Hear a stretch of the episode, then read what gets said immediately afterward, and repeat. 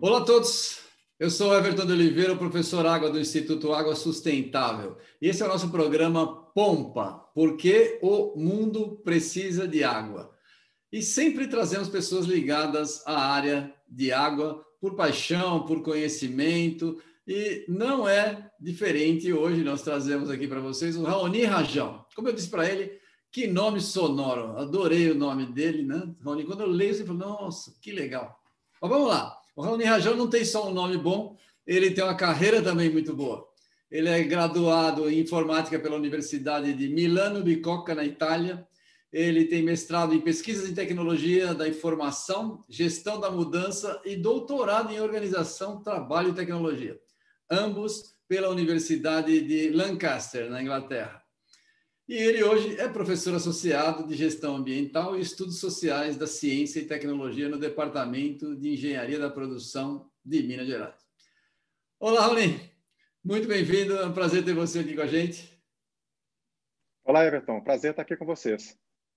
Muito obrigado. Então vamos lá, Raoni. Conta para a gente. A gente tem um programa ligado à água. Você dá uns, um, umas entrevistas, fala sobre água. Como é que tem tecnologia nisso tudo aí? Como é que você chegou? Conta desde o começo. Quem é o Raoni Rajão? De onde você saiu? Como é que você chegou a ser o Raoni conhecido hoje em dia? Então, a, na verdade, eu comecei, né, como você até citou brevemente no, no meu currículo, na, na, computação, na informática. Né? Trabalhei diversos anos como programador, desde a minha adolescência, na verdade, né, e durante a graduação continuei trabalhando. Mas aí eu tive no final da graduação, né, inclusive que passei por diferentes empresas, empresas grandes, Shell, né, enfim. É, e aí no final do doutorado, desculpa, da graduação, o meu orientador, né, eu fui conversar com ele, eu tive oportunidades de pesquisa aplicadas para o, o TCC, né, que é o, o, o estudo final né, da graduação. E aí o meu é, orientador estava com um projeto em andamento na prefeitura de Milão, para ser mais específico, na agência de meio ambiente e mobilidade da cidade de Milão. E era, uma, era um projeto, de certa forma, técnico, né, porque tratava-se da integração de diferentes fontes de dados, é, e de modo a entender a, o padrão de movimentação do trânsito na cidade, mas com uma interface muito forte com uma questão ambiental muito presente na vida dos milaneses, que é a qualidade do ar. Né? Porque Milão é, é como se fosse um, uma grande cratera, né? porque fica cercado pelos Pirineus de um lado e do outro lado você tem a, a, o, os Alpes, né? E, e no inverno os carros vão né, poluindo o ar, aquela partícula fina, né? O particulato vai, vai se acumulando e aquilo vira um problema, né? E aí com a, a questão dos, dos estudos, né? O objetivo principal foi entender se ao implementar uma ação como é, é, é, placas alternadas ou proibição do trânsito domingo, como tem em algumas cidades como São Paulo, se aquilo consegue efetivamente tirar os carros de circulação da cidade. E, e a prefeitura não tinha esse, esse dado.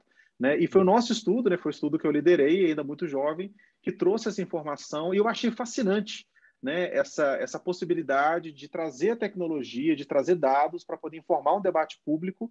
E tanto é que, a partir disso, nós descobrimos que era mais efetivo é, tomar uma medida até mesmo popular, que era tirar o, o trânsito no domingo, né, porque as pessoas iam lá, ocupavam as ruas, do que, por exemplo, fazer uma placa par e ímpar durante a semana, que acaba privilegiando os ricos, que têm dois carros, e punindo os mais pobres, né? E, e, além de ser aquela questão que atrapalha mais, e acaba que quem tem um carro só fica vai e vem, e com o menino para cima e para baixo, acaba circulando mesmo, e o problema da qualidade do ar é o mesmo.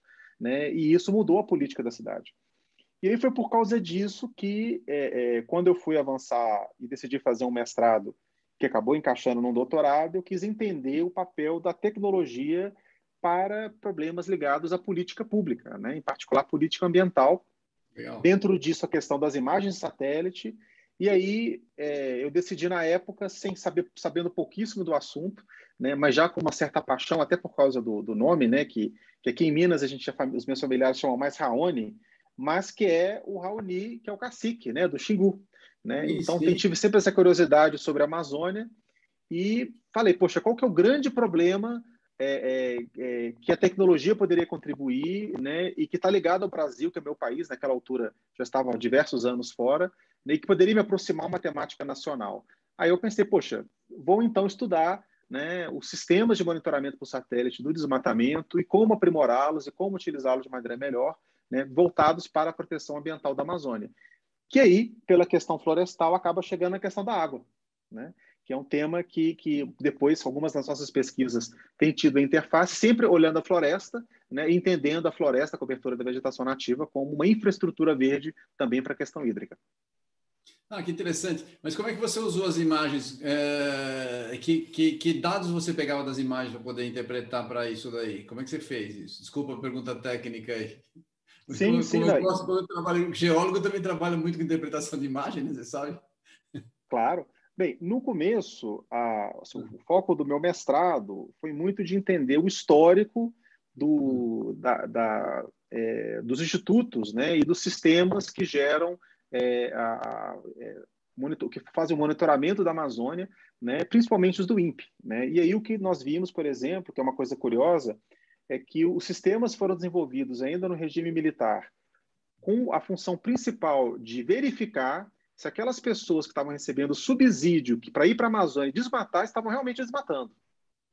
Então era um instrumento de fiscalização de subsídios, né? E que quando vinha o desmatamento não, tá certo, porque está desmatando. E aí depois, né, quando o desmatamento também foi saindo fora de controle e tendo impactos né, nacionais e globais, eu, esses sistemas foram reconceitualizados como sistemas, primeiro, para acompanhar o vai e vem né, dos números de desmatamento, a taxa, e mais recentemente, a partir dos anos 2000, já com um sistema de fato de fiscalização. Né, que utilizam principalmente imagens de satélite Landsat, mas depois tem os satélites brasileiros, hoje em dia uma infinidade de fontes de dados diferentes, né, normalmente de média resolução, ali por volta de 30 metros, 20 metros, alguns de 10 metros, né, e para poder observar ali é, o uso da Terra. É, agora, posteriormente, né, nas, na, depois já na, na, na, Universidade Federal de Minas Gerais, onde sou professor na engenharia de produção né, e cuido da, da, da cadeira de gestão né, da produção sustentável, né, gestão ambiental, aí você tem uma infinidade de aplicações diferentes, né, dependendo do problema. Por exemplo, né, eu liderei um estudo que tem uma ligação com a questão hídrica muito forte, que é, é que depois da destruição né, e o grande desastre é, de, de Mariana, né, causado uhum. pela, pela, pela Samarco, é, você teve ali uma, toda uma discussão sobre a recuperação das áreas e as compensações. Né?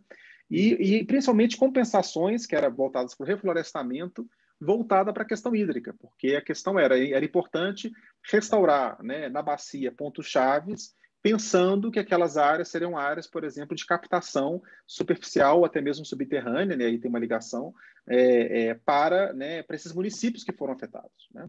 Porque os municípios, muitos deles deixaram de captar diretamente no doce e passaram a captar nos tributários do doce. E aí nossa, nossa equipe foi incumbida de fazer uma análise multicritério, multicritério para poder identificar, né, dentro dessa, dessa área né, do doce, que é uma área enorme, né, onde que seriam plantados né, esses 40 mil hectares de florestas. Que, assim, que se de um lado, 40 mil hectares, que é, um, é mais de um bilhão, um bilhão e 200 milhões de reais em investimentos, é, mas é 1% da bacia, menos de 1%. Então, você tem que fazer uma ação muito bem direcionada para aquela gota possa interferir na qualidade da água. Então, daí nós utilizamos, por exemplo, imagens de satélite é, em cima do projeto chamado FBDS, que usa imagens é, Rapid Eye, que são de 5 metros de resolução, né, e aí conseguem já fazer um mapeamento né, numa escala ali próxima de 1 para 25 mil, que já é suficiente, por exemplo, para poder ver uma, uma, uma, faixa ripária mais, mais estreita, né? É, além de, da análise do relevo, análise do uso da terra, é, análise é, é geológica, né? Ou seja, nós tentamos ali com limitações de dados, né? É, você é da área, você né, sabe até mais do que eu nesse sentido, que são que existe o Brasil existe uma falta de, de dados em escala suficiente para poder fazer essas análises, né? Mas de certa forma fizemos ali um, um composto do que era disponível, mais dados novos que foram gerados, gerados através de modelagem, é, de modo tal a identificar, por exemplo, é, quais eram os imóveis que, a, aplicando as regras do Código Florestal, poderia haver um processo de restauração de, de APP, área de preservação permanente, e de reserva legal, e que, ao mesmo tempo, fossem prioritários do ponto de vista da recuperação florestal para fins hídricos, para direcionar as ações é, da, da, da, da, Renova, né, que foi a fundação criada para esse fim, para que ela pudesse ir lá e buscar as pessoas certas.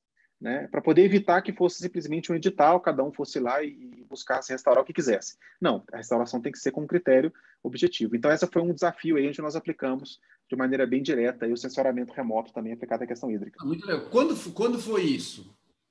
Foi. Uh, começou em 2017 e acabou terminando mesmo em início de 2019. Quanto tempo ainda de ver o resultado? Olha, é, não, porque sim, alguma coisa agora, porque a gente já está sabendo que as atividades estão acontecendo em campo, né? É, agora o, o, IBAMA também tem monitorado isso de maneira independente, né? Porque tudo uhum. isso é acordado, né, com os órgãos de fiscalização, o IBAMA também, o IF, né, com o Instituto Estadual de Florestas. É, mas a nossa ideia é seguir isso longitudinal, de maneira longitudinal, né? Então daqui a alguns anos também, né, poder ver se aquelas áreas estão se recuperando ou não e quem sabe até poder fazer alguma avaliação é, da questão hídrica. Né? Até era uma das propostas que nós tínhamos levado ali, porque a, a, a, uma das questões, né, até um, uma, um, dos membros da nossa equipe, né, que é a professora é, Letícia é, Lima, que está na, na, inclusive fez doutorado na Alemanha especificamente sobre a questão da restauração florestal, o monitoramento da, da, da regeneração florestal para fins hídricos, né, ela fez especificamente sobre isso. E um dos problemas mais, mais graves é que você começa um projeto, é, mas você não tem linha de base. Né? Então você não tem ali o histórico anterior para poder nem para poder você não consegue medir o impacto, né? É, se você não tem um histórico anterior, você não mede o impacto. E se você não mede o impacto, a chance de você ou você ter desperdiçado recurso ou você até mesmo ter gerado impacto e não conseguir medir é enorme, né? E, e infelizmente ainda é, é, assim, se a cultura do planejamento racional é, da, da restauração florestal para fins hídricos é escassa, é, a do monitoramento preventivo para ter condição de medir o impacto é mais escassa ainda. Nenhuma, é, né? então, é praticamente nenhuma. Né? Tanto é que nós tivemos ali muita dificuldade é, de convencer as autoridades sobre a importância disso. Ainda temos esperança, mas, é, é, enfim, vamos ver como é que, que o futuro nos reserva. É, está falando, estou pensando, é verdade. A gente, tem, a gente tem uma dificuldade muito grande de. E você vê, é, é, uma, é uma região, não, não dá para dizer que é uma região exatamente pobre né, no, do país. É, e a gente tem um, uma falta de informação, não precisa ser só, tudo bem, é na região lá do, do, do, doce, você pode até falar, não, tudo bem, tem uma área que é mais pobre. Mas a mesma coisa é o estado de São Paulo, a gente tem algumas coisas monitoradas, é um estado rico, né? ou mesmo grandes partes, mais para a parte sul, sudeste de Minas Gerais, também não dá para dizer que é um estado que está pobre, também não tem. Né? É difícil. É, e, mas ali, eu acho que o problema acaba sendo mais cultural do que de orçamento, porque é, existe orçamento para essa atividade. Na verdade, imagina, se de um bilhão, já que, que, que pelo acordo assinado tá, que tem que ser destinado para isso, por que você não pega uma fatia e faz um monitoramento, faz um estudo de caso, gera conhecimento, né? Mas não existe essa cultura de, e eu, eu, eu acredito que, que, é uma questão também de outros projetos, né? Para não existe ali uma um medo de você fazer a avaliação de impacto e não encontrar impacto. É, e aí, como é que fica? Né? Mas a questão é, se nós não é, criarmos uma cultura de aprimoramento constante, de aprender com, com, com, as experiências né, e de gerar conhecimento, a gente vai continuar patinando. Né? Então, acho que, que, é um, que é um desafio no Brasil, um desafio em outros países. A, a tese de doutorado da, dessa, dessa, é, da Letícia, da professora Letícia, foi feito, por exemplo, né, é, é, na, na Bolívia, né? É, então, também em outros países da Europa existem também problemas similares, apesar deles de, de, de ser mais institucionalizado, né? É, mas é, um, é, algo generalizado, sim. Não, eu sei disso. É, é, não é uma coisa muito, muito fácil. Monitor, monitoramento é algo. Primeiro, é, em termos empresariais, ele é sempre visto como custo fixo, né? E o custo fica, quando o cara pega monitoramento, ele multiplica por 10, 20 anos, ele vê uma quantidade de dinheiro imensa, ele tenta se livrar disso daí. Então, empresarialmente, é super difícil de, de fazer. Para você implementar, você teria que ter um, uma política pública muito voltada para isso, né? E aí, na, na hora da decisão, a gente, na parte de obter informação, acaba perdendo, a gente não consegue ter. Você tem razão, é, é super difícil. Bom, é. vamos falar, fala um pouco. Você ficou super conhecido sobre o o teu artigo, com o teu artigo As Maçãs Podres do Agronegócio no Brasil. Isso aí é, que saiu na Science. Conta para a gente daí quem são as maçãs podres, como é que você.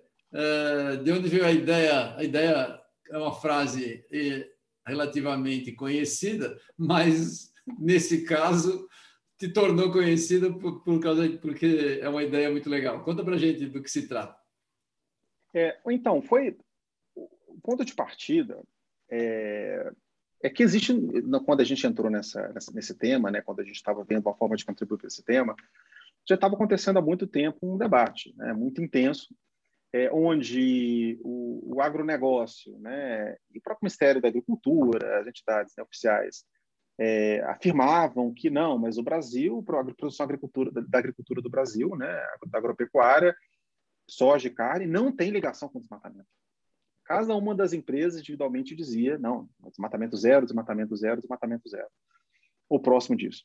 Né? É, mas, no outro lado, anualmente, você tem taxas de desmatamento exorbitantes, né? o desmatamento aumentando muito, né? É, principalmente a partir de 2012, mas com um salto ali de, 2018 para 2019, né? E, e, com coberturas jornalísticas que mostram exemplos específicos de desmatamento de soja, desmatamento de carne, que acaba dando a ideia que se uns, se uns dizem que é 0%, então deve ser 100%. Toda a produção agrícola está ligada a um desmatamento recente. E nós sabíamos que a verdade não era nem zero nem 100. Né? E qual que é? Qual que é o resultado concreto? É, e já existiam alguns estudos é, já publicados que, por exemplo, falavam é, tal município tem soja ou tal município tem muito gado e tem desmatamento. Então, provavelmente, esse desmatamento que aconteceu no território pode ser vinculado a uma atividade ou outra. Mas sempre tem aquela, aquele contra-argumento. Né? Sim, é, no município de é, é, X né, tem desmatamento, mas não na minha fazenda, não na fazenda que produzindo soja, na fazenda do vizinho, que está fazendo outra coisa. Né? Ou então aquele empurra-empurra dos setores. Né? Por isso que nós vemos como criamos uma metodologia né, que analisa e aplica as regras do Código Florestal, é, não só para identificar o desmatamento, mas para separar o desmatamento legal, né, o, o que poderia ter vindo de motorização, né, que porque respeita as, as percentuais do Código Florestal, né, aquela área de preservação permanente, são aquelas faixas, a reserva legal, que são aquelas percentuais de 20% a 80%, é, e e depois faz o cruzamento com a produção agrícola concreta. Então, nós contabilizamos quantas uhum. cabeças de gado são vendidas naquele imóvel que tem ou não tem desmatamento, né? É, para quem que ele vende e qual que é o passo a passo até chegar no frigorífico, né? É, quantas, é, quantas toneladas de soja é, são produzidas naquele imóvel específico, se ele tem ou não tem desmatamento, para toda a Amazônia e para todo o Cerrado. Foram analisados aí quase um milhão de imóveis individualmente, né? É, utilizando aí tecnologias de Big Data, né? E, e, aí, claro, foi um estudo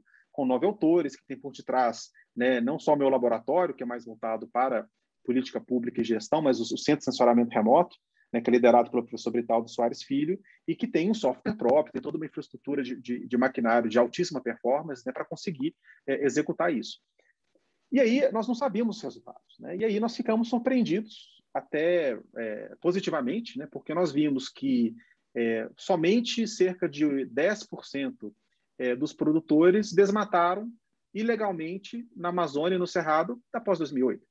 Sendo que pré-2008 você tem ali a, a, o perdão do Código Florestal, mais 20 anos para regularizar, você tem uma série de... Então não conta né, na prática, porque já entra como regularização, não entra como desmatamento ilegal. Então você só tem esses 10%. E dentro desses 10%, 2% dos, dos produtores concentram 62% de toda a área desmatada ilegalmente.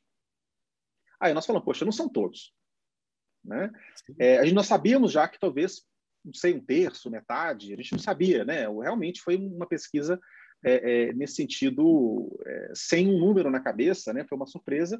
E a gente viu que eram poucos, e aí, pensando no título, surgiu essa ideia da expressão em inglês, né? Que que, que é a ideia, né? O que, que, é um, que, que é um rotten apple? O que, que é uma maçã podre? É aquela, aquele indivíduo né, que, que, tá no, que, é, que é ruim e que acaba atrapalhando a vida de todos os bons que estão à sua volta. Né? E que acabou que gerou um pouco de, de, de, de incômodo né, do, do setor, porque ah, da ideia de podre, está falando de desmatamento, mas enfim, eu acho que assim, a, a ideia ali estava bastante clara e, e, também eu não posso assim, eu não posso chegar e dizer que é zero, desculpa, não é zero. Sim, você é. fala o que você obteve, né? É, é você, né? A gente não tem paixão por números, né? Não, não, não, é que e assim, sinceramente, né? E até na verdade algumas reações foram até positivas. A própria ministra Tereza Cristina é, quando foi comentada né, é, sobre o estudo, falou, não, mas o estudo traz boas notícias, né, isso porque ele mostra que só 10%.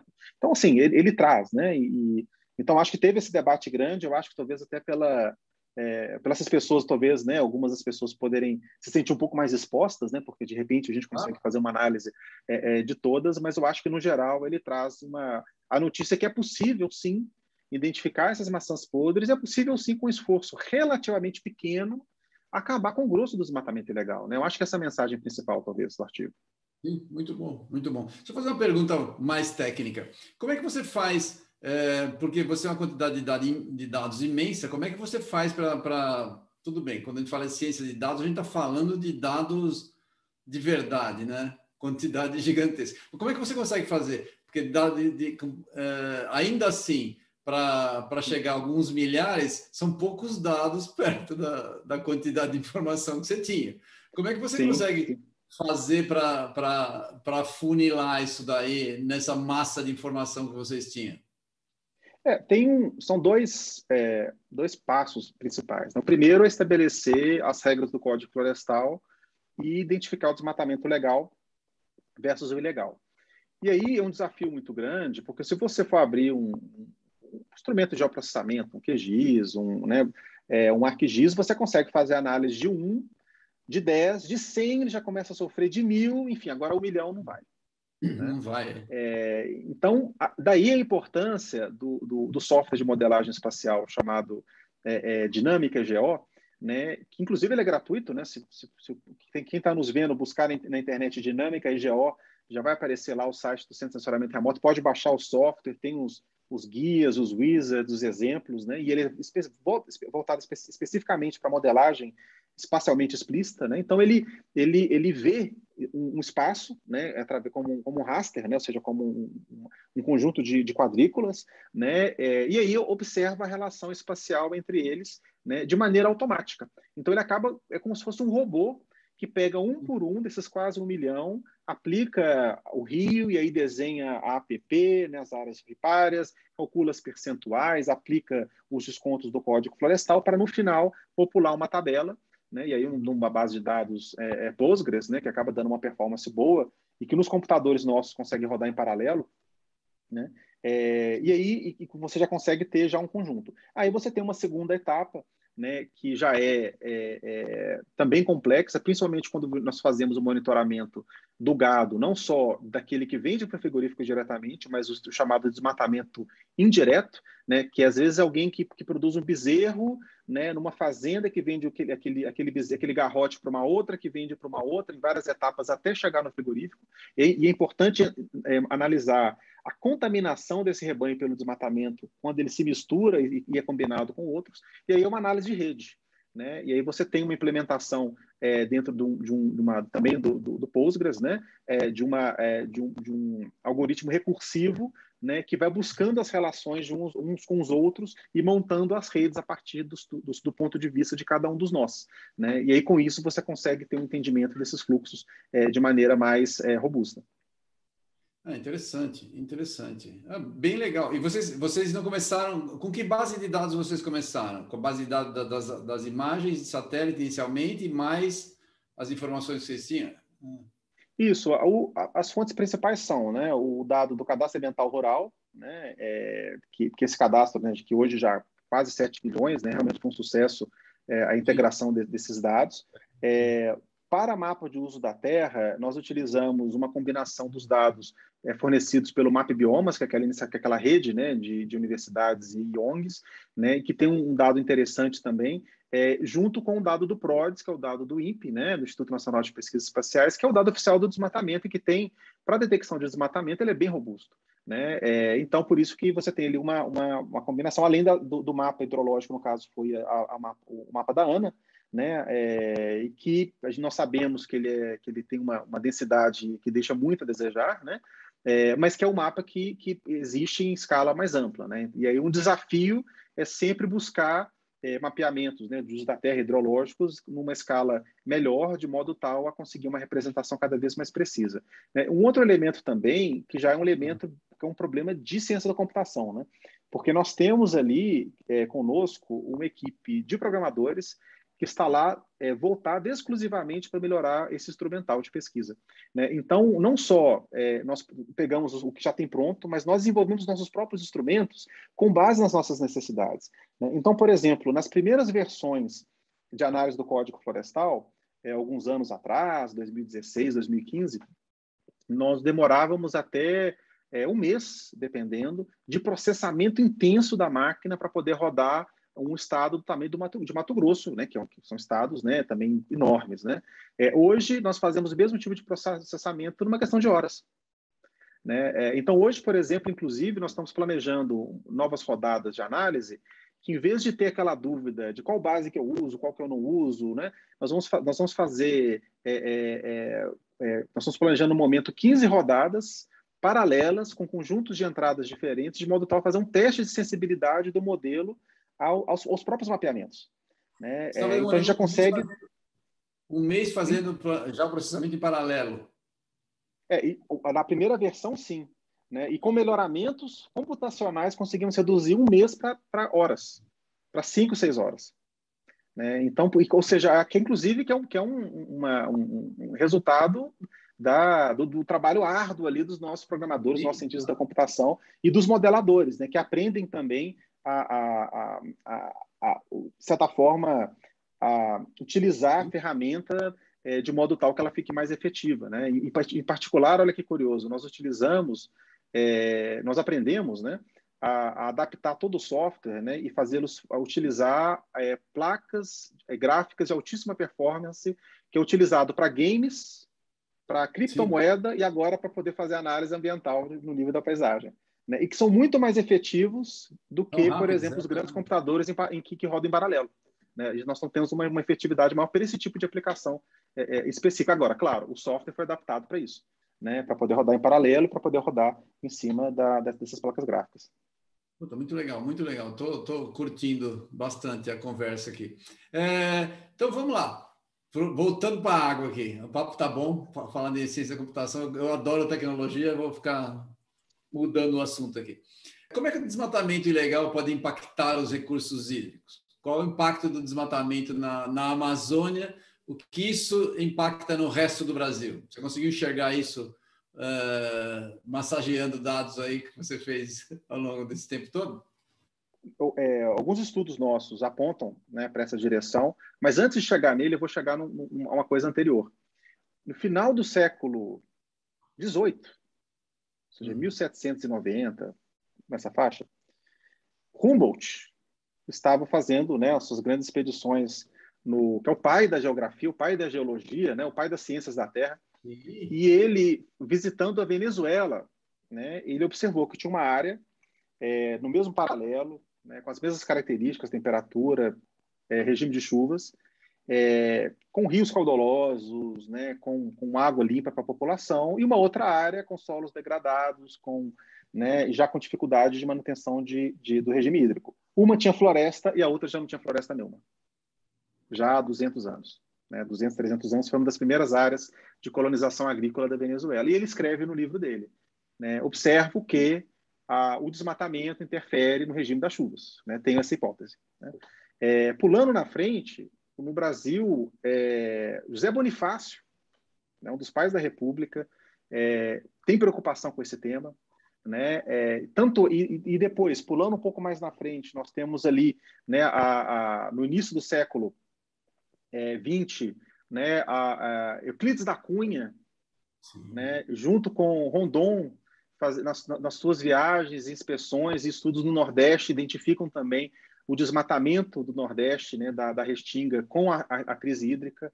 Né? E você tem ali, por causa dessas questões todas, é, já todo um debate que se consolida desde a década de 30 é, e que depois volta com força total na década de 60, é, que partia, sim, de uma preocupação com os recursos madeireiros, né, porque você teve, principalmente no sul, né, as florestas de araucária foram desmatadas muito rapidamente no, e, e de maneira pouco racional, né, é, com muito desperdício, mas também já com um debate muito explícito que o desmatamento estava transformando, estava arriscando o Brasil se tornar um deserto. Né? Então, isso já era.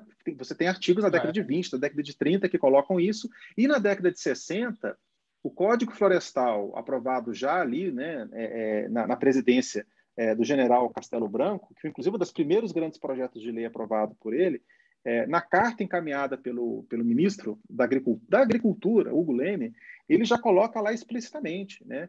Ele diz: é, ou nós impomos o custo de manter a vegetação nativa aos produtores, ou nós vamos destruir esse país né? É, os solos vão se degradar, as chuvas vão parar. Ou seja, existia ali um conhecimento que era muito precário, que era muito empírico, que era muito voltado à observação de o que um avô falava, se chovia mais, chovia menos.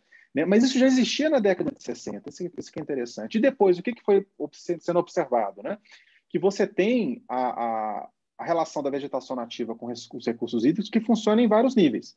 Né? Hoje nós sabemos né, que o, o, desmatamento, assim como os combustíveis fósseis, principalmente os combustíveis fósseis, são causadores das mudanças climáticas. Né? As mudanças climáticas elas aumentam a temperatura e elas modificam o regime hídrico, né? principalmente propiciando eventos mais extremos. Então, se você se, se você tem eventos extremos, significa que quando chove, chove muito.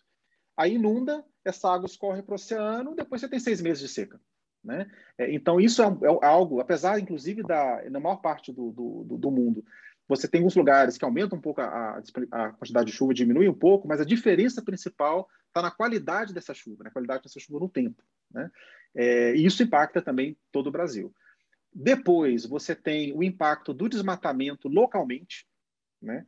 É, um estudo que até um, colaborador nosso realizou, que é o professor Marcos é, Costa Reio, né? Na, da, da, Universidade de Viçosa, Departamento de Engenharia Agrícola, né? onde, inclusive, a ministra Tereza Cristina é a, a aluna né? dessa, é, uma das universidades agrícolas, departamentos mais conceituados do Brasil, né?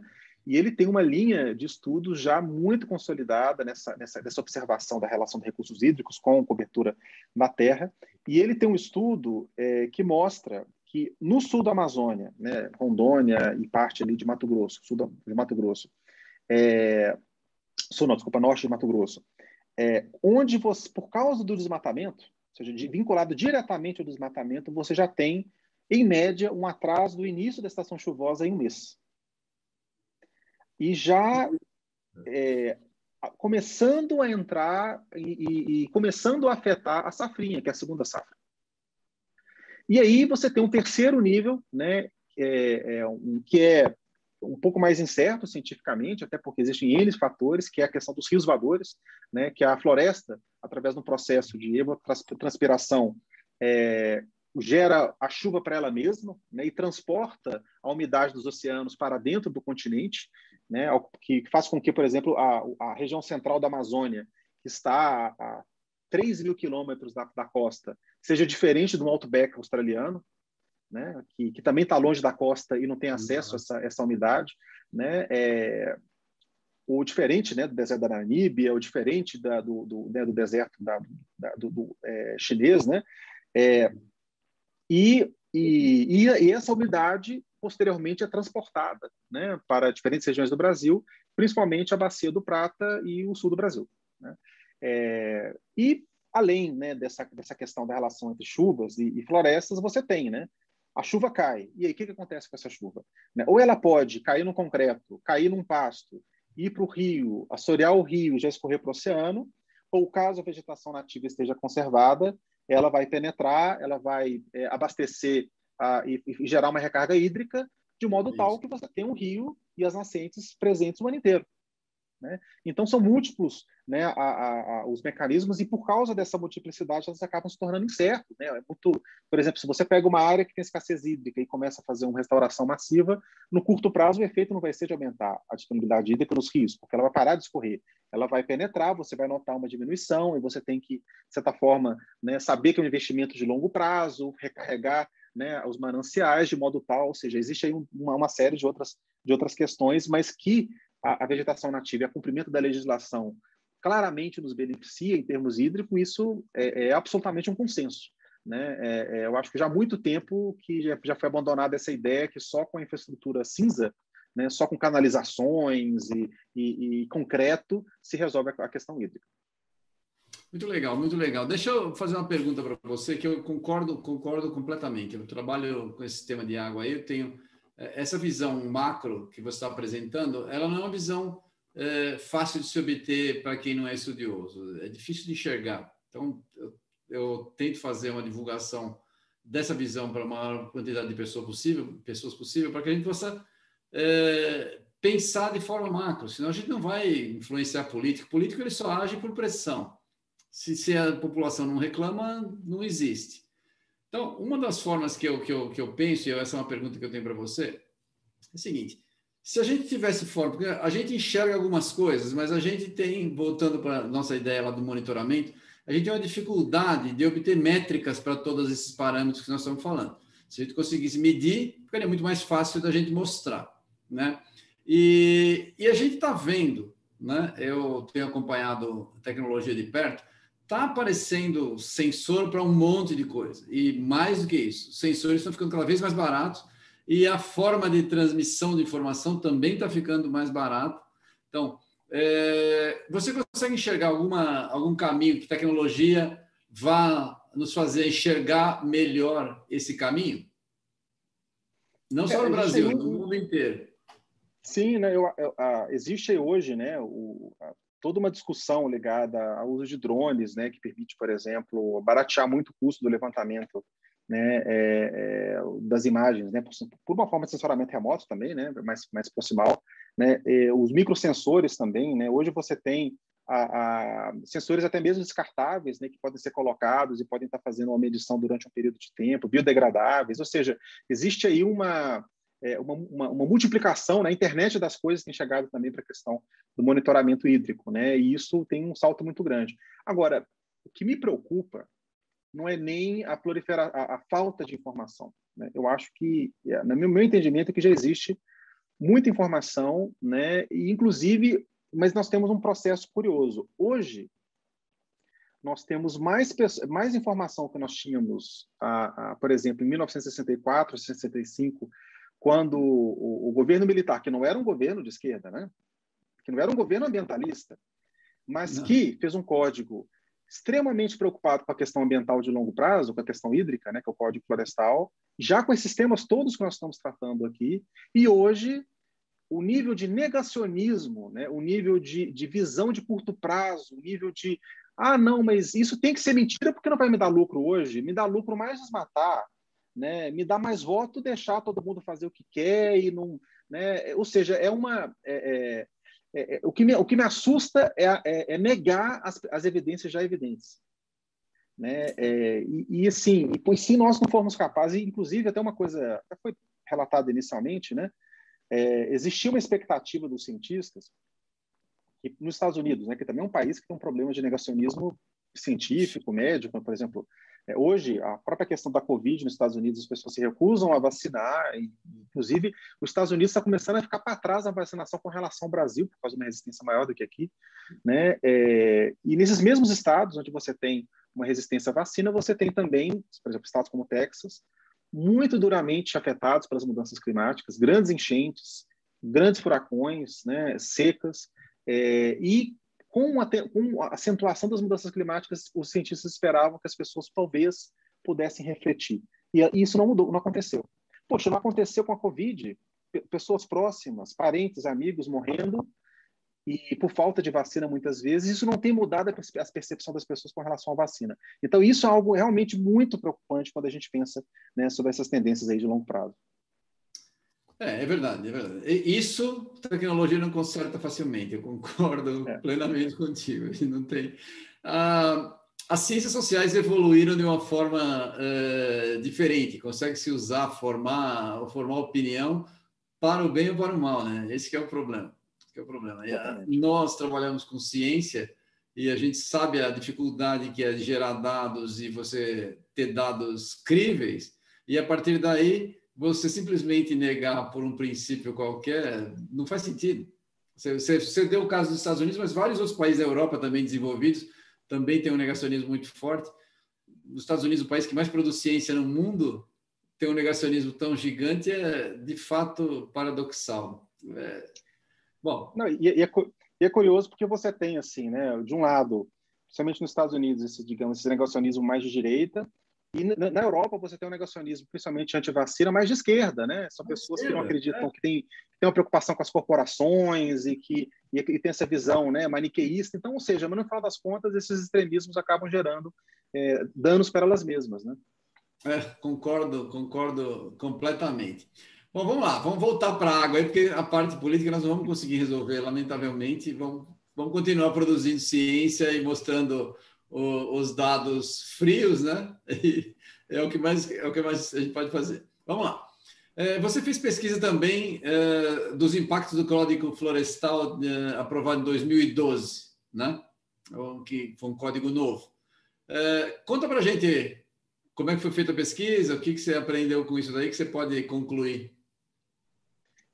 Foi um, um, um, estudo que foi liderado inicialmente né, pelo professor Britaldo Soares Filho, depois eu participei né, como, como segundo autor, e que é, surgiu, na verdade, de uma demanda do, do próprio governo brasileiro à época, porque tinha esse debate né, dos limites da agricultura do Brasil, né, e, e se era possível continuar expandindo e atendendo às demandas, visto as demandas do Código Florestal e visto também a, as próprias a própria demanda por alimento. Então você tinha ali se era possível conciliar a, as duas questões, né? E aí foram né, feitas as primeiras análises ainda ali no, no em 2010, né? É, e depois o estudo foi amadurecendo.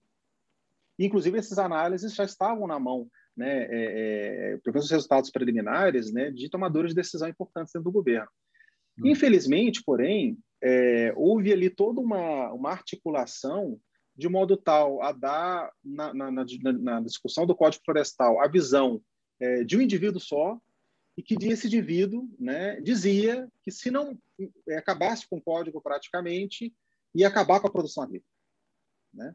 E isso, inclusive, foi um dos grandes, né, em cima praticamente de uma, de uma, de uma fake news, né? tanto é que esse estudo nunca foi devidamente publicado, é, houve aí uma, uma, votação, por maioria, juntou-se a direita, juntou-se a esquerda, juntou-se o PT, juntou-se as bases, né, e voltou-se pelo enfraquecimento do Código Florestal, que gerou uma, um perdão, né, e depois no, no, no estudo de 2014 detalha isso, é, de, de quase 60% de todo o desmatamento feito ilegalmente no Brasil até 2008 deixou de ser ilegal, foi perdoado, foi nichado. Né?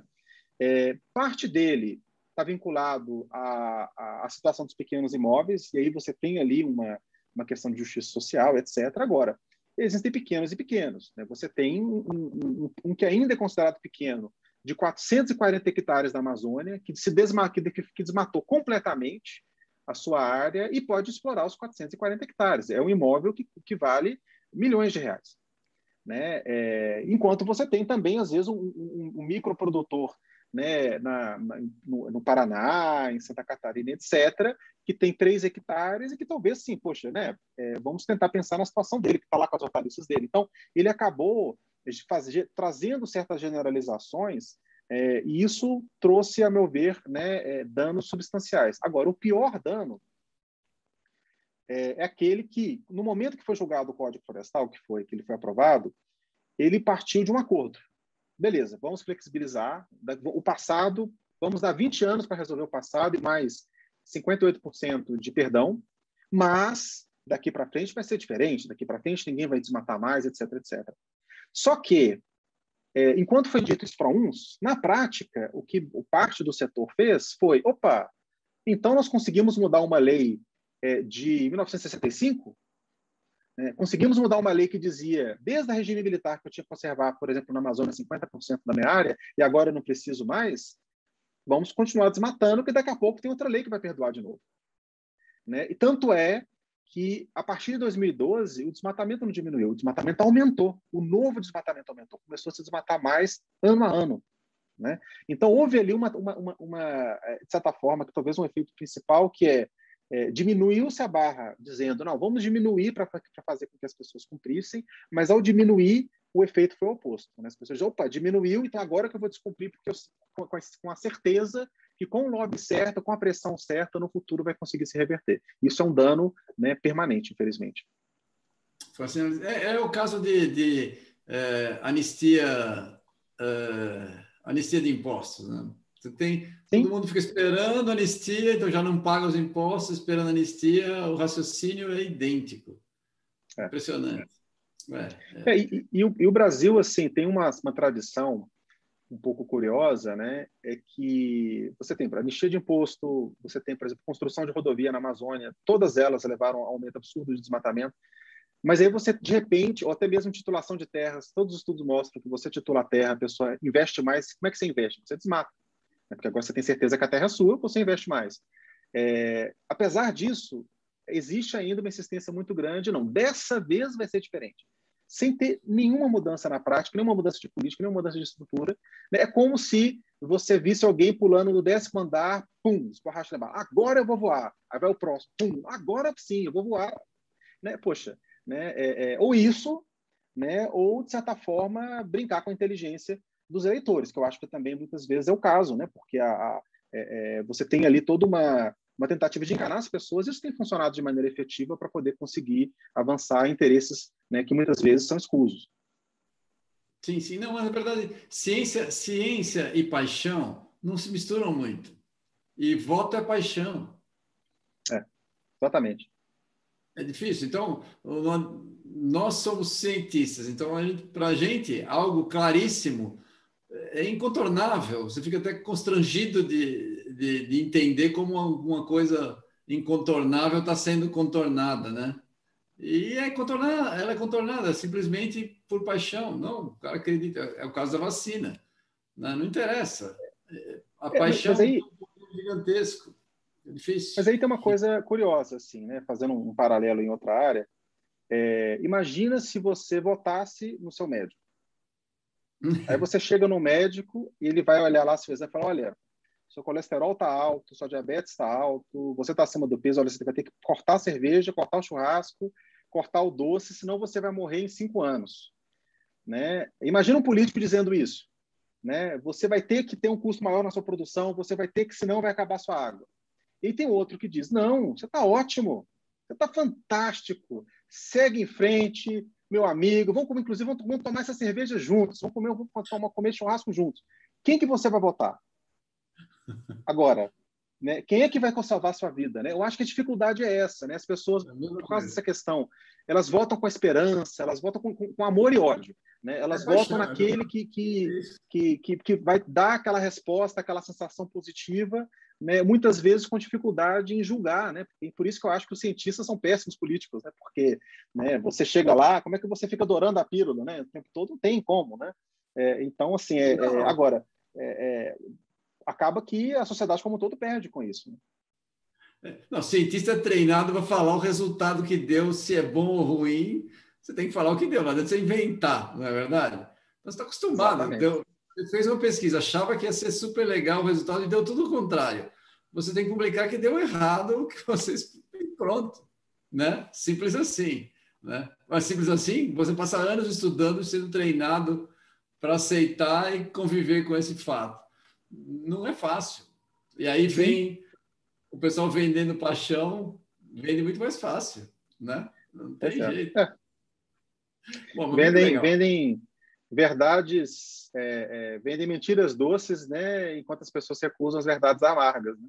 É, é, é isso. É um preço caro para se pagar, é verdade. Bom, vamos lá. E como é, você que teve uma experiência própria nisso daí, você viu na sua pele, como é que a ciência conseguiu contribuir para despertar o interesse na Amazônia das pessoas? Você trabalhou com isso e quais os desafios que você enxerga para melhorar essa visibilidade ainda? É, eu acho que são dois níveis, né? Existe um nível ali que é a integração entre é, ciência e política pública, né?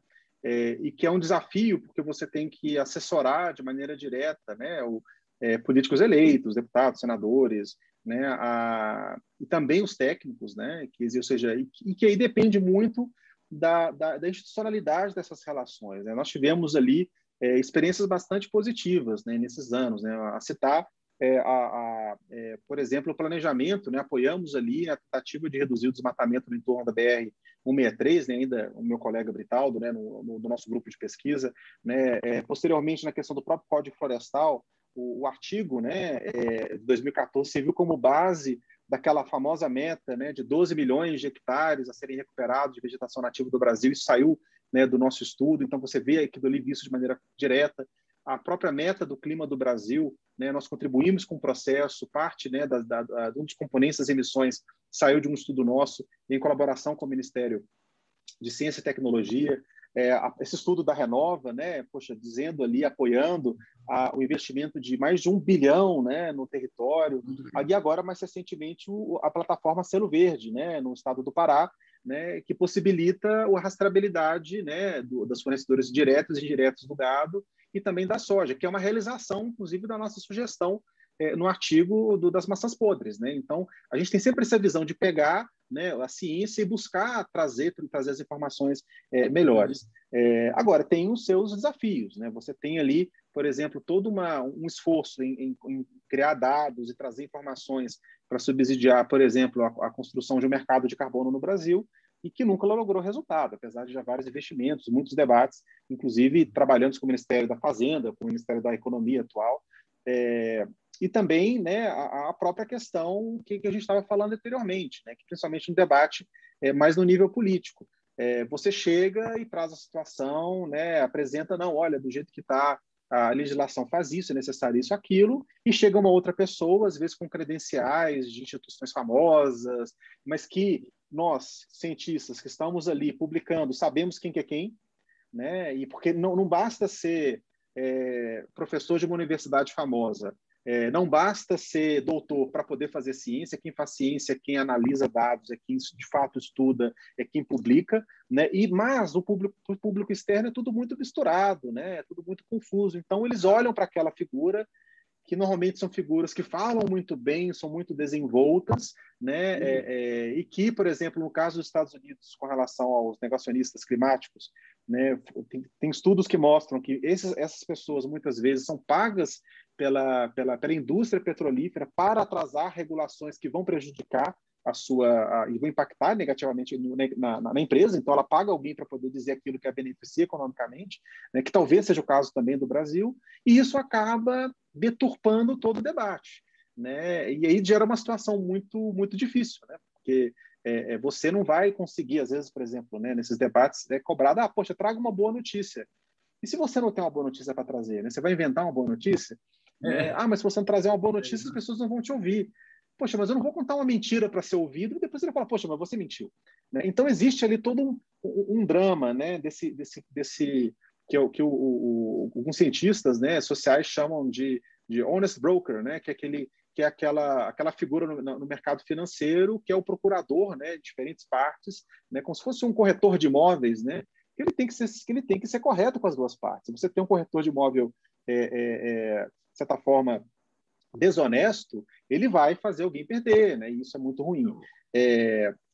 E depois entra a parte da comunicação, né? Com o público mais em geral, que tem o desafio da complexidade dos temas, né?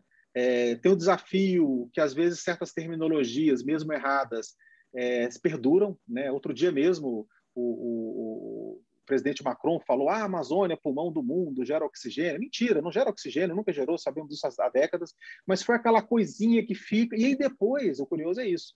Isso é utilizado para poder dizer: ah, vocês cientistas mentem. Poxa, peraí, alguém sério disse nas últimas quatro décadas, três décadas, que a Amazônia produz a maior parte do oxigênio do mundo? Me fala quem? Me fale a publicação. Mas não adianta. Né? O que não fica adianta. é aquela impressão e, e, e aí gera aquela aquela polarização que acaba não, não gerando um avanço. Né? E, agora, a solução para isso é paciência, é, aberta à comunicação, investir em comunicação como vocês têm feito né, no Instituto Água, isso é importantíssimo é, é, né, é para poder chegar nas pessoas. É, esse é o objetivo, porque a gente tem uma, e, é uma, e é bom conversar com você assim é, para ver as dificuldades, porque a gente também está tentando criar essas facilidades. Não é fácil, não é um negócio muito tranquilo, né? porque hoje em dia as pessoas querem ouvir o que elas querem ouvir só, né? Você falar alguma coisa que destoa do que ela gostaria de ouvir, ela muda de canal, rola a página, né? Hoje, hoje o que o cara faz no celular dele, ele simplesmente rola, ah, isso aqui, bum. Ele vai ler e ele só vai perpetuando a, a imagem que, que lhe é conveniente. É uma tristeza, muito difícil. Bom, o nosso papo está excelente, dá para a gente conversar muito mais. Deixa eu te fazer uma, uma, pergunta aqui antes das considerações finais. Pô, eu fiquei sabendo que você gosta de música, né? Você canta, eu gosto de música também, eu toco saxofone, mas não dá para fazer profissionalmente, né? Ou você faz ainda profissionalmente? Ah, pois é, não, eu, eu sou a, a, ovelha negra da minha família, né? Porque meu pai é músico profissional, meu irmão formou em música, né? Atua como músico profissional também, atuou, né? E eu estudei muitos anos é, é, canto lírico voltado para música barroca, inclusive canto barroco, né? Que é aquela coisa muito nicho, né? E mas sempre fui apaixonado sim, sim. por isso.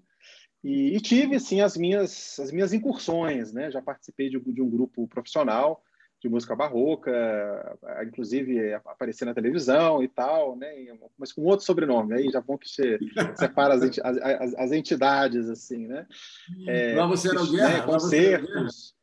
Lá você era o Guerra? Era o Guerra, é, era o Raoni Guerra, né? O cantor, o barítono, o baixo barítono barroco, né? Então, mas, mas, mas foi assim, é, em diferentes momentos, né? E aí depois, no começo da minha volta aqui no Brasil, já há quase 10 anos, né? Como professor do FMG, abrir espaço para essa questão, né? Mas é, mais recentemente, é, mais recentemente, nos últimos, é, de, depois dos oito anos para cá, a pesquisa foi tomando, e principalmente o ah. engajamento com política pública foi tomando uma outra dimensão e é, hoje eu sou público, eu já não sou mais, já não subo no palco mais, eu fico só assistindo é, e feliz a vida. Não, não, sobra tempo, né? É isso que eu digo. Tem uma, tem uma época da, da vida da gente que é dedicação total e depois, mas vira uma paixão também, né? Não adianta dizer não é só vira uma paixão. O nosso trabalho você começa a entender bastante, estudar, vira paixão, você se diverte também. Não é nada. É. Não se Deixa sofre. De ser, né? né? A música, enfim, com, com trabalhando numa agenda tão tão ingrata, né? Porque a gente esforça, esforça e quando a, a, a e quando a notícia é menos ruim é uma boa notícia, né? A gente já quase né, trabalha com essa lógica é bom ter alguma coisa para poder amaciar a alma, né? E a arte tem sempre um papel importante nisso. Muito legal, muito legal. Então, por favor, se puder fazer suas considerações finais e já deixando é, sempre aberto aqui o Instituto Água Sustentável para a gente fazer divulgação do teu material. Quando você tiver alguma coisa que a gente puder ajudar, fique à vontade. É um prazer. Trabalho competente é sempre bem-vindo. Por favor, faça suas considerações finais. É, não, um prazer, né, é, é, estar aqui com vocês, né, e enfim, é, é, o que nós estamos vendo né, é que essa conexão, é que água é vida, né? E, e, vida não é a vida só desse instante, é vida própria, é a vida dos seus filhos, é a vida dos seus netos, né? E, e para poder ter vida, é preciso cuidar, né? Eu acho que talvez a, a, a, o que resume um pouco o nosso trabalho é esse, né? E cuidar de maneira racional, né? Sabendo que os recursos são, são finitos, né? Através de critérios objetivos, né, é, e de modo a permitir que as pessoas tomem decisões difíceis, né, é, sabendo que a, a, a, a, floresta, né, porque tem um pouco essa ideia, né, ah, tem tanto de mato lá, o Brasil tem 60% de vegetação nativa que está fazendo nada. Poxa, a água que você bebe, né, essa água que não é nada, né, é, é, um clima vários graus mais baixo não é nada, né, não, é muito, é uma infraestrutura verde. Né, fazendo aí um paralelo, um, certa vez um, um ministro da agricultura, que também é um dos maiores agricultores do mundo, disse né, que a lei é absurda, é como se eu tivesse um apartamento de quatro quartos e só pudesse usar um. Né? Aí, fazer o contra-exemplo. Né? Na verdade, ao, ao destruir a floresta, inclusive de maneira ilegal, é como você quebrar a caixa d'água para fazer um puxadinho e depois estranhar que não tem água para tomar em casa. Né? É, então, assim, é, é, é, um pouco essa a, o, que gente, o nosso desafio aqui, né? é conscientizar as pessoas que que, que esses sistemas são, são delicados, né, mas que existe uma ciência, que existe conhecimento que pode ajudar a melhor geri-los. Muito legal. Gostei demais da nossa conversa aqui. Espero que a gente se encontre novamente aí para a gente ir atualizando a informação que você está trazendo, que é muito legal. Então, gente, agradeço aqui ao Raoni Rajão. Foi um prazer estar com, com uma pessoa tão competente que conhece bastante do assunto. Vocês puderam ter a oportunidade de ver que o estudo e, e, a dedicação trazem resultados, você consegue enxergar o mundo de uma forma bem melhor, dá bastante trabalho, e dar trabalho é bom, porque dar trabalho faz você ficar envolvido, faz você melhorar o mundo. Então, pessoas como ele estão fazendo um trabalho que vai alterar a sua vida, mesmo que você não saiba. Por quê? Porque o resultado do nosso trabalho é soma para todo mundo. Então, você ajuda a melhorar o planeta fazendo uma ação individual boa. Raoni, foi um prazer ter você aqui. Um belo exemplo, muito legal. Muito obrigado, hein? Um abraço a todos.